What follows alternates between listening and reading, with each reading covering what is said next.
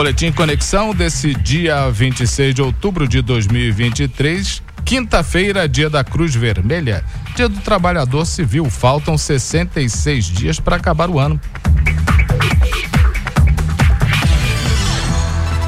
Previsão do tempo com informações do Centro de Ciências Atmosféricas da Unifei. Para sexta-feira, dia inicia com céu parcialmente nublado, conforme uma massa de ar úmido se desloca para a área proveniente do continente.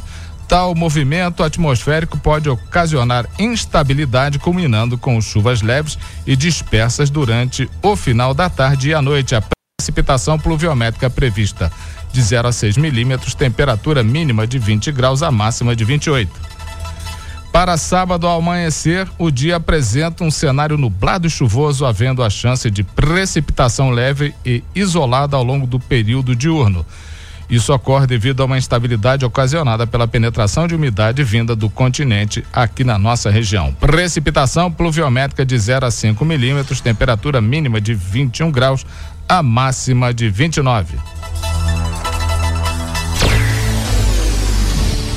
E vamos ao painel de empregos do Conexão Itajubá, começando com a relação de vagas do Aicine Itajubá, que foi atualizada no dia 24 de outubro.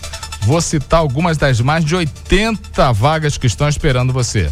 Anota aí: costureira, caseiro, eletricista predial, desossador, recepcionista e muito mais. Você quer mais informações? 35 99802 1340, repetindo 35 9 9802 1340. O Aicine Itajubá fica na Avenida Professor Ivan dos Santos Pereira, 47, próximo à Ponte da Pai.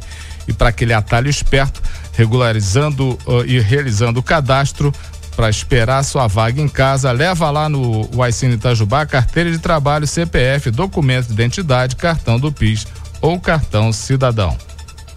Também no painel de empregos, o link do Conexão Itajubá, você tem a relação de vagas do ecossistema Itajubá Hardtech, o número um do Brasil.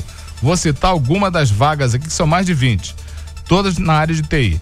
Desenvolvedor pleno, engenheiro de dados, técnico em informática. Mais informações no Instagram, arroba vagas ou site inovai.org.br barra vagas. Tá tudo no painel de empregos. Clica lá, boa sorte.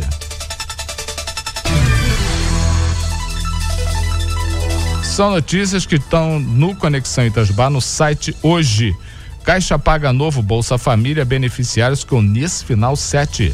Mega Sena sorteia nessa quinta-feira prêmio de 60 milhões. Tá bom para você? Piso de enfermagem. Reunião para decidir sobre ajuste salarial acontece nessa quinta-feira, dia 26. Recados, voltando a falar do Crash Volante, entre os serviços estão são oferecidos cesta básica para famílias com insegurança alimentar. E o Crash Volante também é o responsável pela inclusão e atualização do CAD único de famílias em acompanhamento CAD Único, vale lembrar, é a porta de entrada para diversos programas do governo federal, entre eles o Bolsa Família. Dia 27, o Cras Volante vai estar no Goiabal, no dia 30, no bairro Cantagalo. Continua nessa quinta-feira, 26, o, no Centro de Convenções da FEP, a nona mostra de profissões. A partir das 19 horas até as 21 horas, Fique à vontade, a entrada é franca, várias profissões para você estudar, para você escolher, para você optar. E nessa quinta-feira continua também a 21 primeira Feira de Empreendedorismo da FACESM e o primeiro Congresso de Educação Empreendedora. Oficinas, palestras e painéis, exposição dos trabalhos, entrada franca.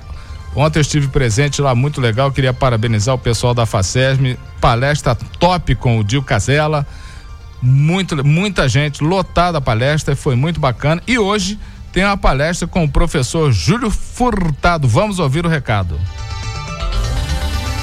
Olá, eu sou o professor Júlio Furtado e estou aqui para convidar você para o primeiro Congresso de Educação Empreendedora de Itajubá, Minas Gerais. Eu vou estar aí no dia 26 do 10, dando uma palestra com o título Educação Empreendedora: o empreendedorismo no contexto da educação escolar. Espero por você, hein? Tá aí. Dá a chegada lá, é muito legal as palestras, são super exposição tá muito top. Esse é o Boletim Conexão desse dia 26 de outubro de 2023, quinta-feira.